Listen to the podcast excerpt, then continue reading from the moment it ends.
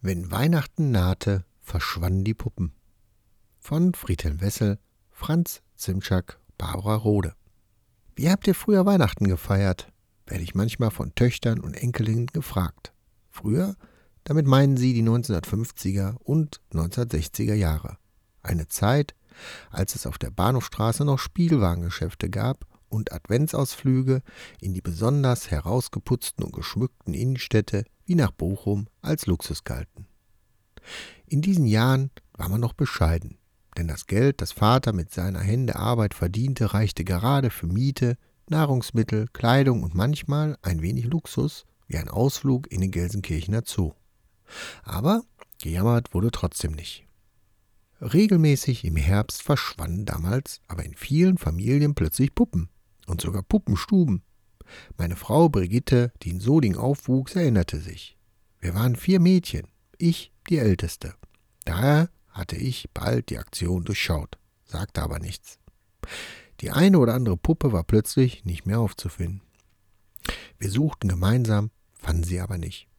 Auch meine geliebte Puppenstube stand plötzlich nicht mehr in der gewohnten Spieleckere unserer Dreizimmerwohnung. Mutter wich meiner Frage nach den Puppen und dem Haus immer geschickt aus. Heiligabend, während meine späteren Schwiegereltern den Weihnachtsbaum in der großen Wohnküche, dem Mittelpunkt der Solinger Familie, schmückten und die Geschenke unter dem Baum platzierten, wartete die Kinderschar bei der Großmutter. Heiligabend, während meine späteren Schwiegereltern den Weihnachtsbaum in der großen Wohnküche, dem Mittelpunkt der Solinger Familie, schmückten und die Geschenke unter dem Baum platzierten, wartete die Kinderschar bei der Großmutter, die ebenfalls in dem Haus wohnte, geduldig auf das Glöckchen, das den erfolgreichen, absolvierten Besuch des Christkindes ankündigte. Leise und ganz vorsichtig betraten die Kinder danach die Wohnung, in der nur ein Meter hoher, geschmückter Tannenbaum für einige Wochen den Mittelpunkt der Wohnküche bildete. Nun war die Freude groß, als die Mädchenschar hier ihre Puppen, die inzwischen neue Kleider und Mützen trugen, wiederfanden. Auch die Puppenstube erstrahlte in einem ganz neuen Glanz. In den vergangenen Wochen hatte Schwiegervater Gerd dem Haus heimlich im Keller ein neues Aussehen verpasst. Mutter nutzte in den 1950er, 1960er Jahre die langen Abende ab Oktober, um unsere Puppen neu einzukleiden. Sie saß, wenn wir Kinder längst im Bett lagen, in der Küche, häkelte, strickte und nähte neue Kleider und Mützen für unsere Puppenschar. Sie freute sich aber, wenn wir am Heiligabend unsere Lieblingsspielzeuge unter den Tannenbaum begutachteten und die neuen Kleider mit großen Augen bestaunten, berichtete meine Frau. Auch in meiner Familie verlief der 24. Dezember ähnlich. Vater besorgte wie üblich erst am Vormittag des Heiligabend den Tannenbaum bei einem Händler auf der Bahnhofstraße. Auf dem Rückweg nahm er noch einen Absacker bei Fegbeitel an der Ecke Moncheniestraße, Hermalönstraße. Nach dem späteren Einstielen des Baumes, wir Kinder waren schon ganz aufgeregt, versammelte sich die Familie am Küchentisch zum traditionellen Heiligabendschmaus. Kartoffelsalat mit Würstchen. Danach verschwanden unsere Eltern im Wohnzimmer, um dort den Baum zu schmücken und die Geschenke nebst dem bunten süßen Teller zu platzieren. Mutter beäugte alles noch einmal kritisch. Die Kerzen, damals noch aus Wachs, wurden angezündet und Vater stimmte auf der Mundharmonika O Tannenbaum an. Mutter öffnete die Tür zum Wohnzimmer, und voller Erwartung drängten wir Kinder in den Raum, schauten, staunten und begutachteten den Lametta geschmückten grünen Baum, unsere Geschenke und die süßen Teller, die gefüllt mit Spekulatius, Äpfel, Nüssen und Schokolade waren. Vater ließ sich nicht bei seinen Liedvorträgen stören. Wenn sich die erste Aufregung gelegt hatte, saßen wir gemeinsam im Wohnzimmer und sangen die bekannten Weihnachtslieder.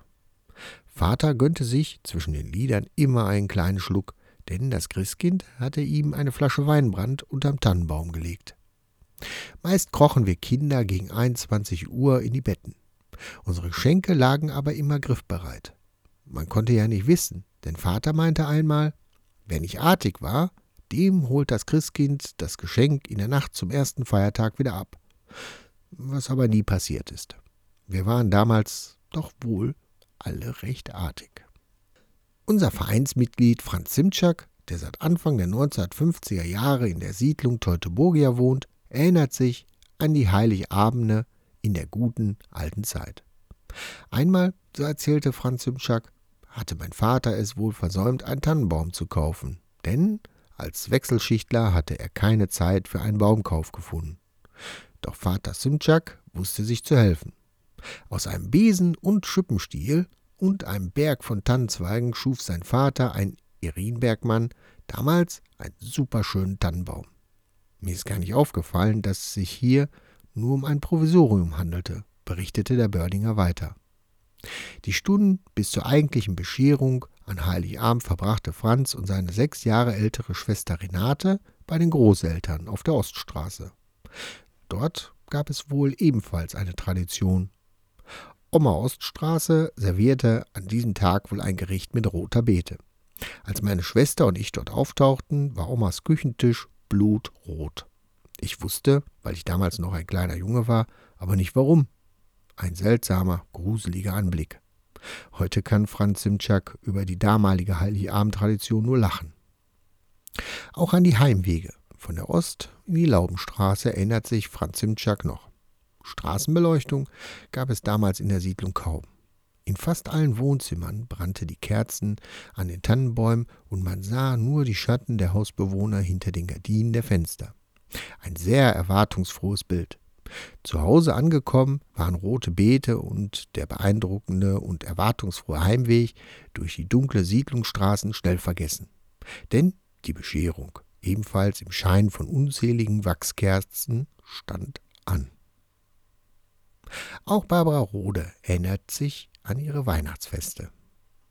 Wir wohnten bis 1960 mit den Eltern meines Vaters und der Uroma, sie starb im Dezember 1957, zusammen in einer Wohnung. Als sich ein weiteres Brüderchen anmeldete, zogen die Großeltern in eine andere Wohnung, damit wir mehr Platz hatten. 1963 zogen wir dann nach Herne, weil mein Vater eine Arbeitsstelle bei der Herner Herdfabrik bekommen hatte. Weihnachtsfeste habe ich so in Erinnerung. Das Warten auf das Christkind am Heiligabend war immer ganz furchtbar langweilig und aufregend zugleich. Sobald es nur annähernd Abend wurde, waren meine Eltern wohl auch schon kribbelig, und wir wurden ins Kinderzimmer geschickt. Wir durften das Christkind auf keinen Fall sehen, weil es sonst sofort unverrichteter Dinge wieder verschwunden wäre. Auch das Schlüsselloch wurde zugehängt. Ich frage mich heute, wie meine Eltern das gemacht haben. Den Weihnachtsbaum, der vermutlich im Keller abgestellt war, ins dritte Obergeschoss zu bringen, ihn einzustielen und zu schmücken die Geschenke aus den Verstecken, vermutlich im Schlafzimmerschrank, zu holen, aufzubauen und die bunten, süßen Teller herzurichten. Und das alles ganz leise und so schnell wie möglich. Dann erklang ein Glöckchen und die Spannung stieg auf die Spitze.